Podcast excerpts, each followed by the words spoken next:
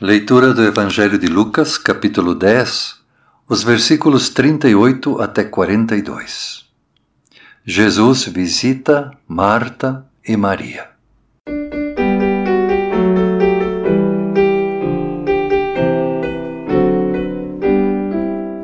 Aleluia, aleluia, aleluia.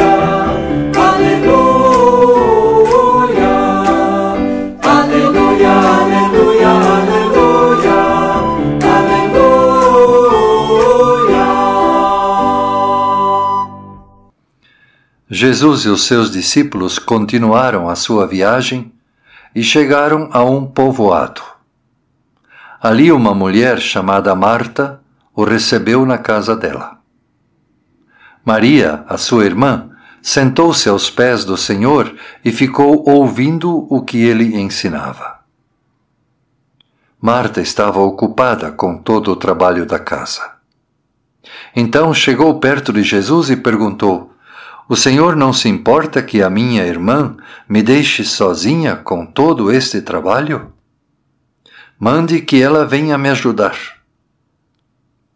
Aí o Senhor respondeu: Marta, Marta, você está agitada e preocupada com muitas coisas. Mas apenas uma é necessária. Maria escolheu a melhor de todas, e esta ninguém vai tomar dela.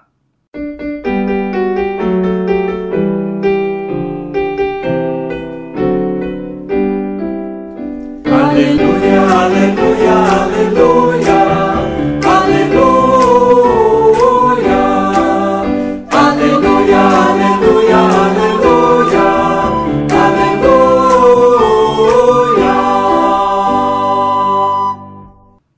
Lâmpada para os nossos pés é a tua palavra, Senhor.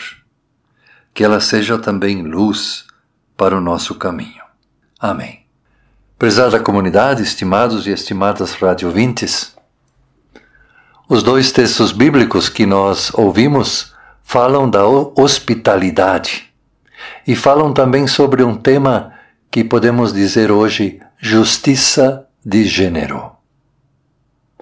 Vamos começar falando sobre hospitalidade. O que vocês fazem em suas casas quando vocês recebem uma visita surpresa? Abrem a porta, convidam a pessoa para entrar.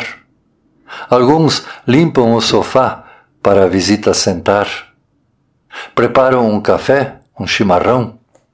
Ou então vão até a cozinha dar uma olhada se tem algo para preparar um lanche, ou até mesmo para fazer o almoço.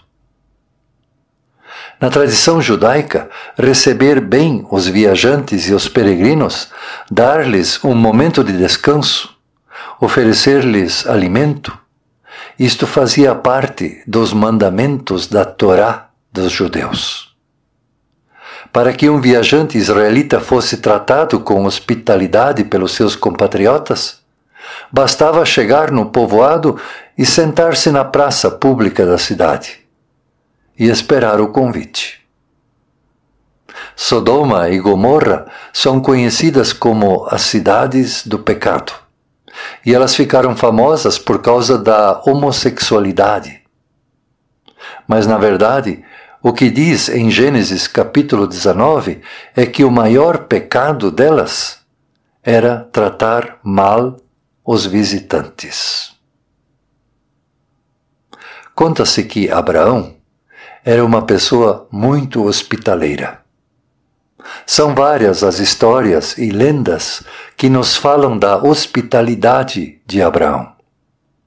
Por exemplo, em uma das histórias, que não está na Bíblia, diz que certo dia Abraão encontrou um viajante que lhe pediu comida. Abraão então o convidou para almoçar em sua casa.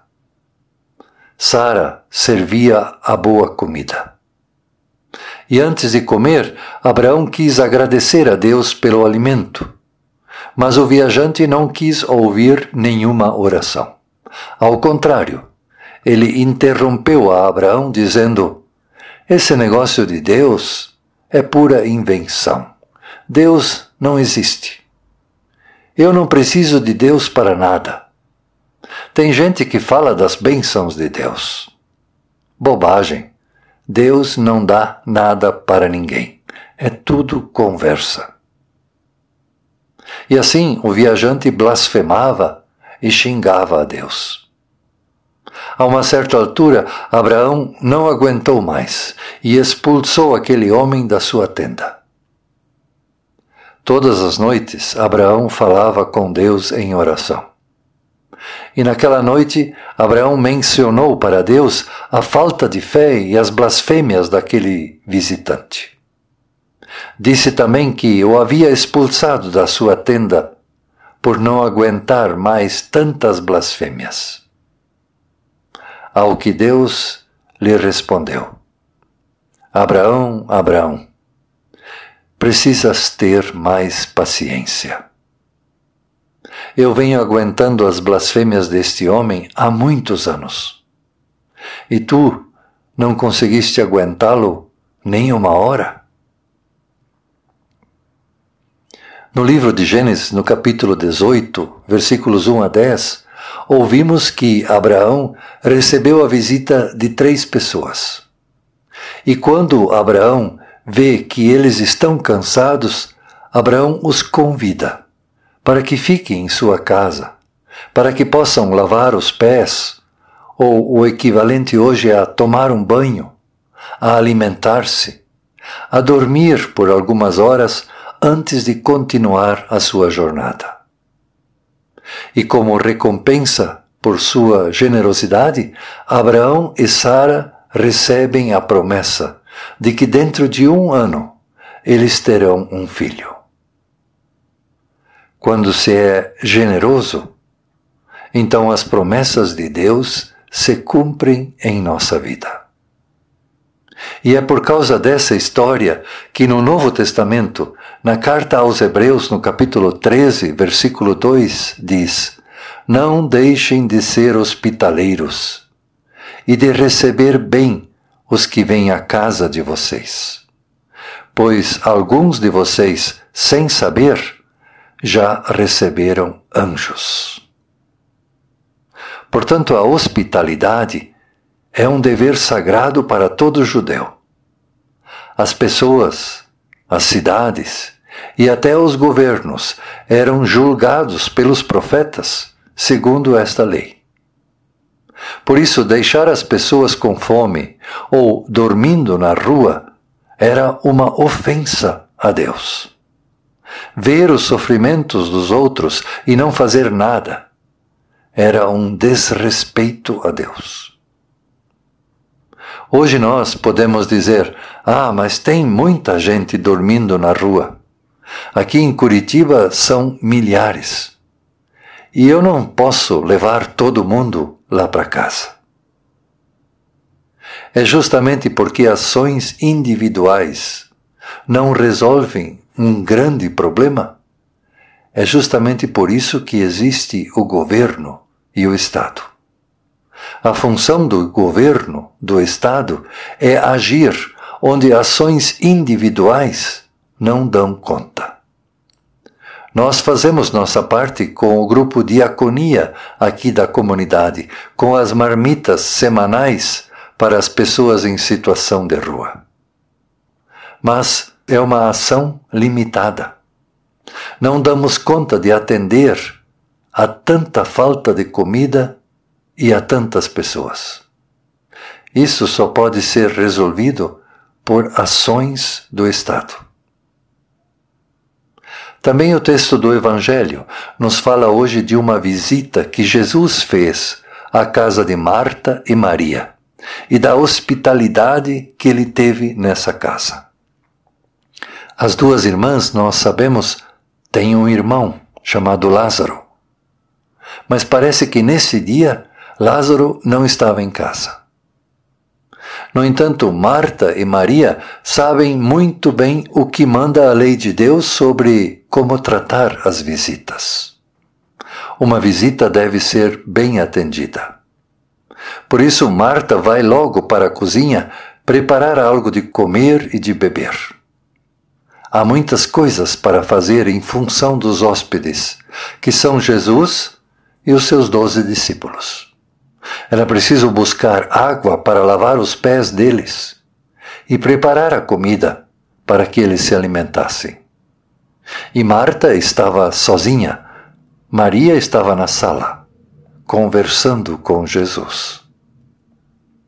Quando a gente tem muitas coisas para fazer e ninguém ajuda, então começam a brotar pensamentos de revolta dentro da nossa cabeça.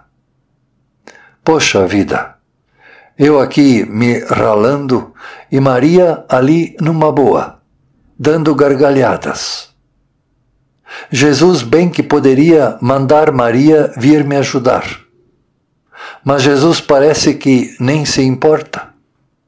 Não é ele que fala tanto em ajudar ao próximo? A revolta vai crescendo dentro de Marta, até que ela explode e entra na sala. E a explosão de Marta se dirige contra Jesus. Poxa vida, Jesus, o Senhor não se importa que a minha irmã me deixe sozinha com todo o trabalho? Mande que ela venha me ajudar. Quando falamos de tarefas dentro de casa, muitas mulheres dizem: o problema não é cozinhar todos os dias, o problema não é lavar a louça, o problema é cozinhar e lavar a louça sozinha. O problema não é limpar a casa, lavar e passar a roupa. O problema é ter que fazer tudo isto sozinha e não ser reconhecida nem valorizada como se fosse obrigação da mulher. Se houvesse cooperação dentro de casa, o trabalho de casa não seria um problema. O problema é quando se entende que o trabalho de casa é coisa só de mulher. Quantos conflitos em casa poderiam ser evitados se houvesse cooperação? ou pelo menos divisão nas tarefas da casa.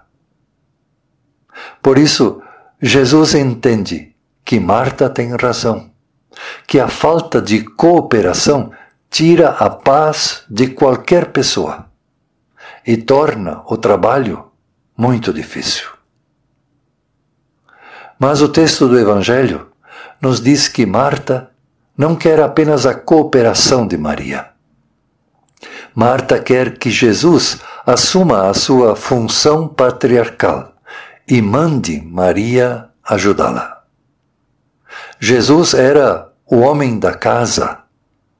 E segundo a cultura daquela época, Jesus deveria ter mandado Maria para a cozinha, para ajudar a sua irmã. Marta pensa que um homem deve ter autoridade sobre as mulheres e sem um homem que mande em casa, as coisas não funcionam.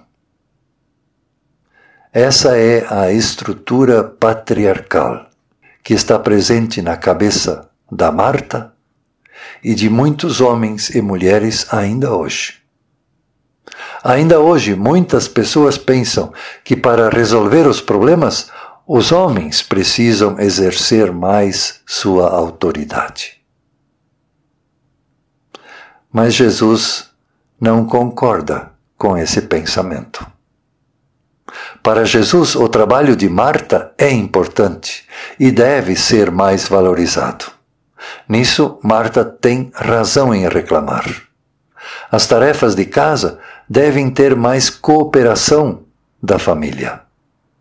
Para Jesus, a chave está na cooperação, não no exercício da autoridade masculina. Não se trata de ter um homem mandando e mulheres trabalhando, mas sim de ter homens e mulheres cooperando, ajudando. Portanto, da leitura da palavra de Deus, dos dois textos bíblicos que ouvimos hoje, podemos tirar pelo menos três coisas importantes. Primeiro, ser hospitaleiro. Preocupar-se com o bem-estar dos outros deve ser uma parte importante de nossa fé. E quem pratica a hospitalidade, quem tem o coração sensível para as necessidades dos outros, sem saber, já serviu a anjos. Em segundo lugar, Jesus nos falou hoje sobre essa justiça de gênero. Isto é, quando assumimos as responsabilidades em conjunto, homens e mulheres, em todos os âmbitos da nossa vida, libertamos muitas Martas que estão afogadas pela correria solitária para dar conta de tantas tarefas. Quando o trabalho nos tirar a paz, então é preciso parar e conversar. Se não fizermos isto, então pode contar. Uma hora a bomba explode. Hoje já estamos bastante avançados neste tema da cooperação dentro de casa, da justiça de gênero. Onde isso ainda não acontece, onde ainda não se fala em cooperação dentro de casa, é preciso começar a falar sobre isso. E um terceiro ponto importante é que, além dos cultos, é importante ter lugar para Jesus para a palavra de Deus também dentro de nossas casas.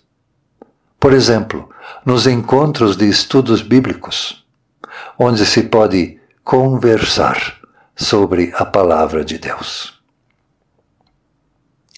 Senhor, mais uma vez tu nos deste a tua palavra. Dá-nos também um coração aberto para recebê-la e praticá-la. Amém.